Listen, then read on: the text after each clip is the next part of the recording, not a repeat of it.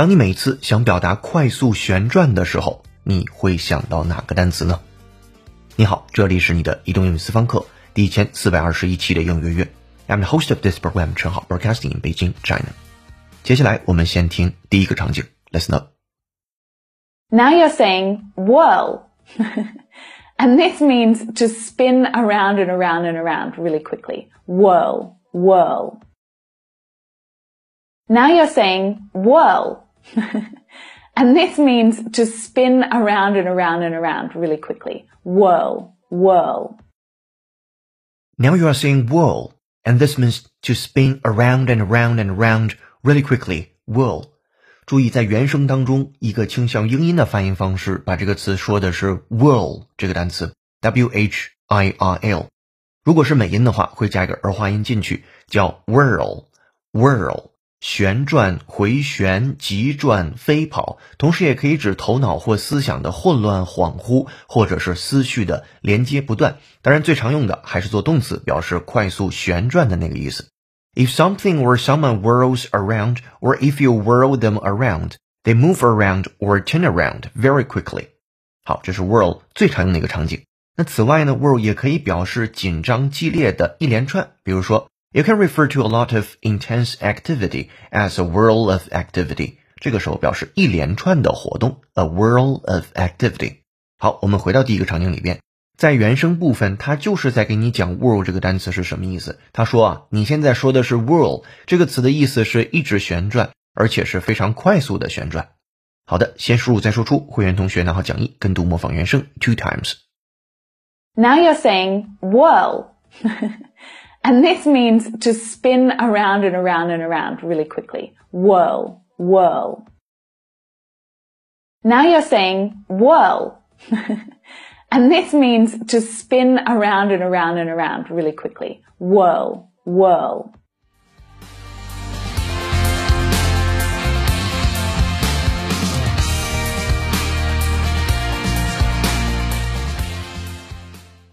Alright，场景一结束，我们来进入场景二。Listen up, please.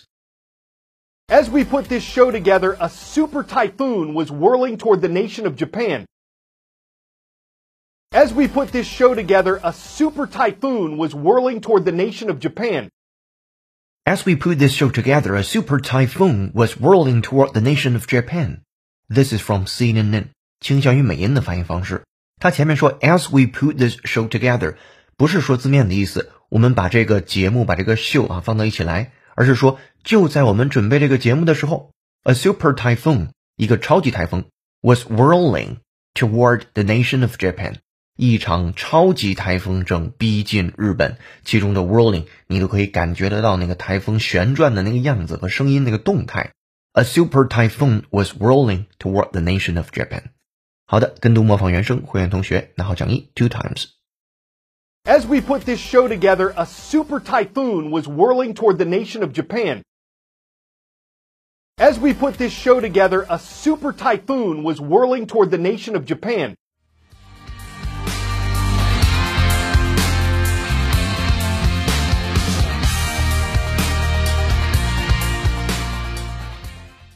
Alright，场景二结束，我们来听场景三。Attention please。 Of course. With all this whirling round him, he was also cheerfully facing disaster of another sort. Of course. With all this whirling round him, he was also cheerfully facing disaster of another sort. Of course, with all this whirling around him, he was also cheerfully facing disaster of another sort. 这是来自于《The Economist》英音的发音方式。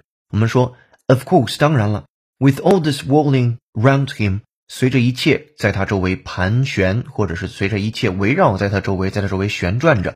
这里面因为没有上下文，这个 all this 它可以指事情周遭的一切的东西，也可以指真的是有东西在他旁边去围绕或者是盘旋着。接下来的半句讲，He was also cheerfully facing disaster of another sort。他也愉快地面对着另一种灾难。当然，这我们就是字面的翻译了，因为没有更多的上下文信息。好的，跟读模仿原声，会员同学拿好讲义 two times。 Of course. With all this whirling round him, he was also cheerfully facing disaster of another sort. Of course. With all this whirling round him, he was also cheerfully facing disaster of another sort. Alright，三个场景结束之后，我们回顾今天的主词，叫做 whirl。whirl，这是英音的发音方式，它的美音为 whirl。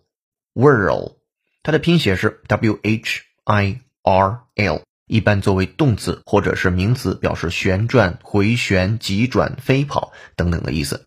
希望你早日可以把这个词作为主动输出类的单词去描述一些场景。好，这是第一部分，下面进入第二部分，Today's idiom。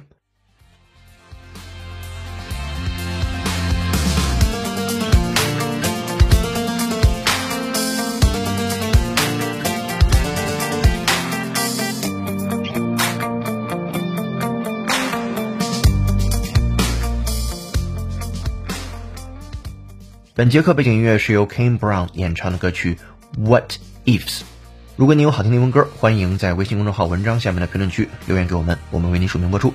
如果想获得与英约课程同步的讲义，以及利用会员专属小程序做跟读模仿纠音打分练习，搜索并关注微信公众号英语约约约，约是孔子约的约，点击屏幕下方成为会员按钮，按提示操作就可以了。一杯咖啡的价格，整个世界的精彩。跟读原声学英文，精读新闻聊世界。这里是你的第一千四百二十一期永约约，做一件有价值的事儿，一直做，等待时间的回报。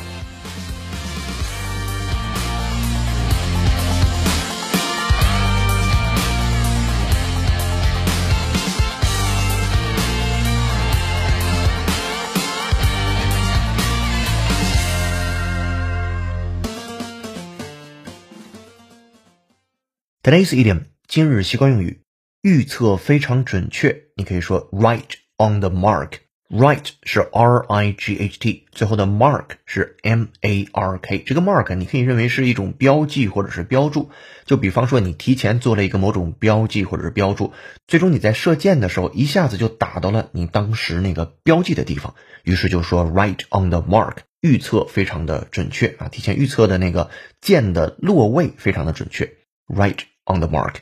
好，我们把它放在一个场景当中，说今年年初，我们负责财务的副总裁预测我们的生意会更兴旺。到十二月，我们最终的利润是百分之十五。他的预测完全正确，一点都不错。好，尝试把这个 right on the mark 带入到场景当中。首先说，今年年初，我们负责财务的副总裁预测我们的生意会更加兴旺。At the start of the year, our financial vice president predicted that business would pick up. 好，注意一下最后的表述，pick up，p i c k 空格 up，哎，就表示生意很兴旺、很兴隆的意思。好，到十二月份的时候，我们最终的利润是百分之十五，and we'd end up in December making a profit of fifteen percent。啊，最终的利润 a profit of fifteen percent，百分之十五。他的预测完全正确，一点都不错。And he was right on the mark. It was exactly right. 此处的 right on the mark 就是预测非常准确的意思了。好，下面有请 native speaker David 完整演绎。Welcome, David. At the start of the year, our financial vice president predicted that business would pick up, and we'd end up in December making a profit of 15%. And he was right on the mark. It was exactly right.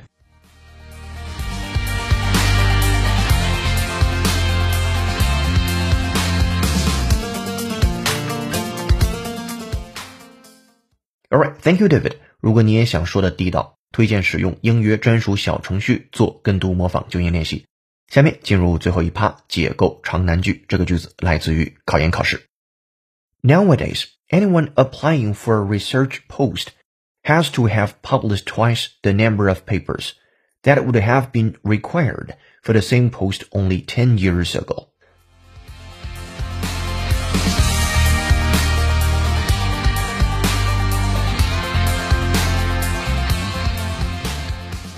好的，对这个句子的详细音频讲解、整节课程的讲义以及小程序口语纠音练习题已经发到会员手中了。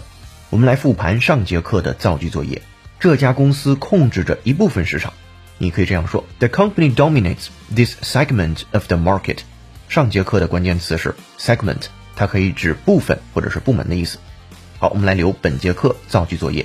风吹的枯叶在四处回转，这里边的四处回转，你就可以用到今天的关键词叫 whirl or whirl 那个词了。拼写还能记住吗？W H I R L。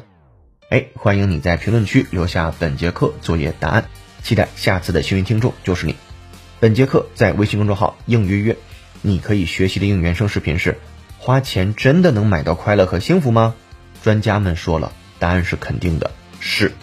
微信公众号后台搜索关键字“花钱”，就可以找到这条视频和对应学习的内容了。这里是内英语私房课第一千四百二十四期的英语约成功。本节课程由有请文涛、小野老师制作。陈浩同内老师编辑策划，陈浩监制并播讲。内容制作不容易，欢迎成为课程会员，支持音乐发展。欢迎关注、点赞、评论、转发、再看。我们下节课见。